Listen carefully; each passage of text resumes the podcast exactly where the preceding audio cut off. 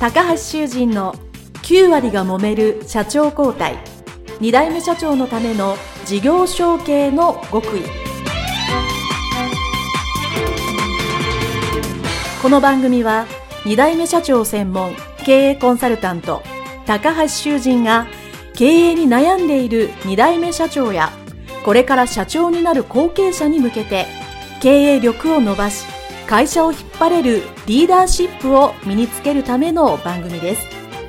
これまで数百社をコンサルティングした実績から2代目社長ならではの悩みを知りその解決のための独自理論によって2代目社長もまた従業員も幸せに仕事ができることを目指した内容です。皆さんこんにちは。事業承継コンサルタントの高橋修人です。本日は後継者、後継社長のための人材育成、部下の褒め方についてですね、お話をしていきたいと思います。後継者の皆さんはですね、当然将来後継社長となって人をうまく動かしながら会社を経営していくわけですから、その中において人を育てるということはですね、皆さん大切だということは、えー、お気づきになっていらっしゃると思うんですよね。当然それも短期間ではなく長期スパンで考えなければなりません。まして中小企業の場合ですね、優秀な人材を外からどんどん、うん、ヘッドハンティングをして取ってくるというのはですね、現実的ではありませんので、基本的には自前で人材をその会社なりの特徴なり考えなり価値観なりを共有しながら育てていくというのがですね、大前提になってきます。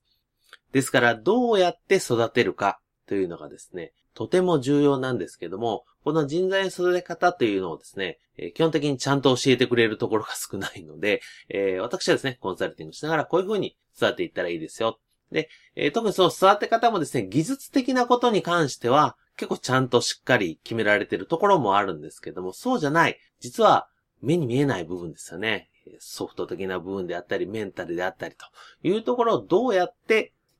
褒めて、伸ばして、育てていくかと。まあ、やる気を伸ばすという言い方もできますよね。モチベーションを高める。それはどうしたらいいかというのをですね、今日はお話をしていきたいと思います。えー、これはですね、えー、心理学を、えー、私学ばせていただけなくて、えたくさん気づきがあったんですけども、え私のその学んでいただ、させていただいている、まあ、師匠の一人として犬飼ターボさんという先生がいるんですけども、まあ、その方に、えー、習わさせていただいたことを少し引用させていただきながら、お話をさせていただきたいと思います。えー、人が何かを褒められた時にですね、えー、どういう風なのが嬉しいか、もしくは響くかというのをですね、ちょっとお話したいと思います。えー、部下から見てですね、えー、上司から褒められるですね。一番簡単な時はですね、結果が出た時ですね。営業マンが受注した、契約が取れた、えー、目標が達成したですね。で、製品をきちっ、製造業であれば製品をきちっと作れるようになった、納品できたという結果ですね。明らかに分かりやすい誰が見ても、結果が出たなという場合、これ褒めれるというのはですね、まあ、いわゆる普通ですよね。結果が出た人を褒める。えー、お子さんであったらね、テストでいい点が出たら褒めるとか、えー、スポーツやって、まあ、えー、かけっこで上位に入ったから褒めるとか、えー、野球でホームラン打ったから褒めるとか、まあそういうね、わかりやすいこと結果に対して褒めるというのは、やりやすいですよね。誰でもできます。ですから、いわゆるこの人が上に立つものですね。えー、上司として結果を褒めるのは、まあ、言ったらまあ、当たり前というか、もうスタートですよね。まずスタートです。で、これで、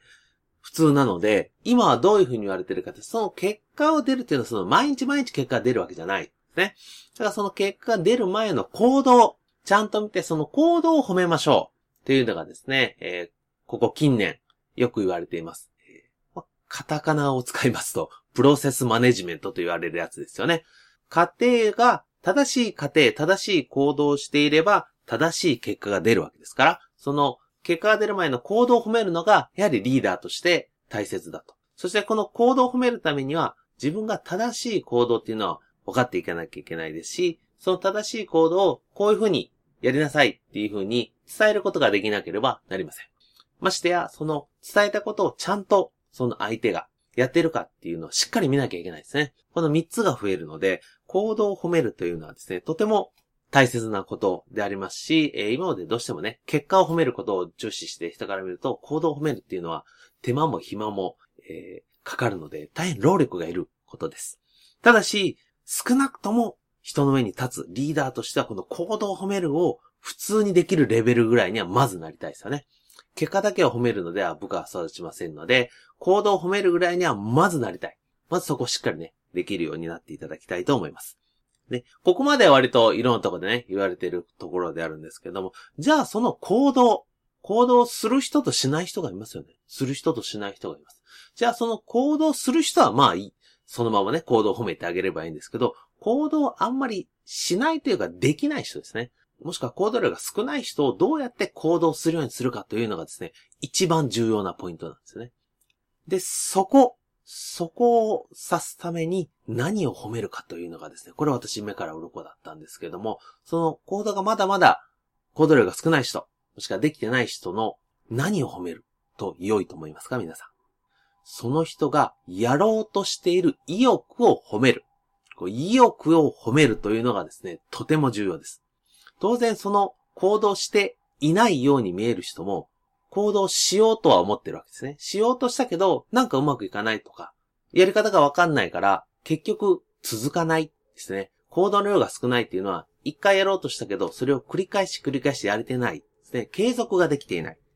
なので、その継続をするようにためには、まず一回やったという意欲、これを褒めるですね。人間褒められると次もしたくなります。ですから、結果がたくさん出てる人は、結果を褒められるからどんどん結果を出したくなる。行動を褒められてる人は、行動をやると褒められるので、行動をどんどんたくさんする。まあ、行動をたくさんやれば結果が出ますね。で、行動をたくさんする前に、行動をやろうという意欲がたくさんの人が、やっぱり行動をたくさん起こすわけです。ですから、意欲が少ない人、まあ、えー、もう少し平たく言うと、モチベーションが低いと思われている人ですね、モチベーション上げなさいって言いますよね。で、モチベーションって勝手に上がらないので、何をするかというと、意欲を褒めてあげる。つまり、行動、もちろん、最終的には結果につながればいいんだけど、行動につながるか結果につながるかは、まあ二の次として、意欲を褒めてあげることで、意欲をやろう、行動しようとする意欲を高めることをですね、上司、もしくはリーダーがそこにフォーカスをして褒めてあげる。ですから、何かをちょっとでもやった。やろうとしてる。あ、その意欲が素晴らしい。あ、やろうとしてるとがいいねと。っていうのを褒めてあげると人間、じゃあもうちょっとやってみようかな。やりたいな。という風になってきますね。当然そのためには、行動を褒める以上によく見ないといけないです。ね。あ、今ちょっと初めてやろうとしてるとか、今ちょっとやり方を変えようとしてるという、そのちょっとした変化に気づいて、それが意欲なんだというふうにこちらが受け取ることですよね。当然、どんな仕事でも必ずいつもうまくいくというわけではないです。うまくいかないこと、あれ、なんかよく失敗しちゃったなっていう時もあります。それは改善しなきゃいけないことなんですけど、元を正せば、やろうと思った意欲が素晴らしいということを人間褒められると、なんとモチベーションが上がるんですね。これをですね、知ってると知ってないでは、大きな違いがあります。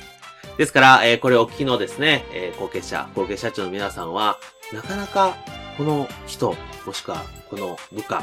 ですね、モチベーション高まってないな、やる気上がってないな、といえばですね、じゃあ自分はこの人のどの行動のどの意欲を褒めようか、伸ばそうかというのを意識していただくと、